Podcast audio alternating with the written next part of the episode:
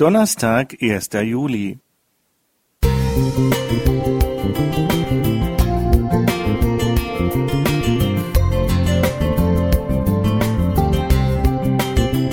Ein kleiner Lichtblick für den Tag.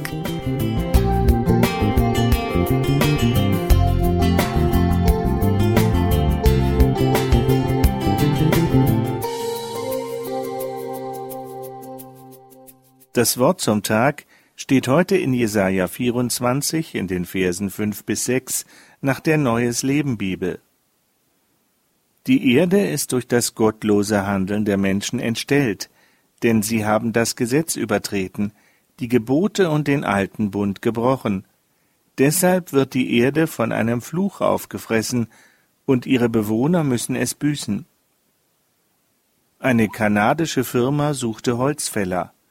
Zwischen vielen großen, muskulösen Bewerbern befand sich auch ein kleinwüchsiger und schmächtiger Mann.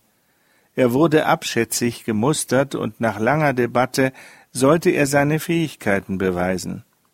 Ein dünner Baum war zuerst dran. Ein Hieb und er lag am Boden. Der nächste Baum war stärker, doch auch der fiel nach fünf oder sechs Schlägen um. Zuletzt wurde ein besonders dicker Baum ausgesucht.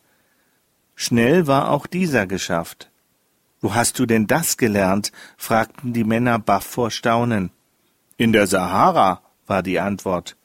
Da gibt es doch gar keine Bäume, entgegneten sie.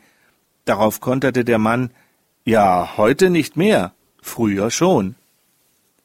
Im August 2018 organisierte die schwedische Schülerin Greta Thunberg den ersten Schülerstreik, der auf die Klimaveränderungen in der Welt aufmerksam machte. Bis Herbst 2019 war daraus eine weltweite Protestbewegung geworden, die unzählige Menschen wachrüttelte.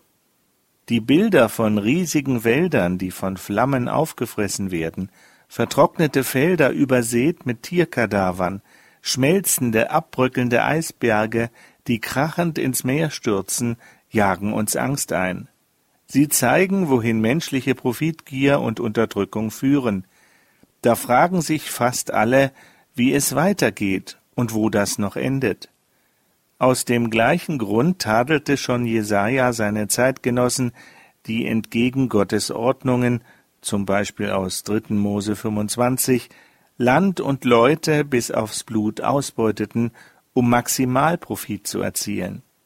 Viele Könige, Priester und Leiter waren sehr korrupt, und das Volk litt nicht nur unter diesen Zuständen, sondern machte zum großen Teil auch selbst mit. Gott wies bereits viel früher auf die Folgen einer Abkehr von seinem Gesetz hin, zum Beispiel in 5. Mose 28.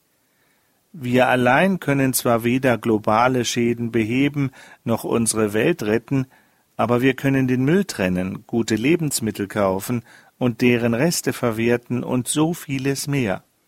Auch daran zeigt sich, ob wir Gottes Gesetze achten oder nur an uns selbst denken. Lasst uns nachhaltig und verantwortungsbewusst leben. Jeder kann dazu beitragen. Günther Schlicke Musik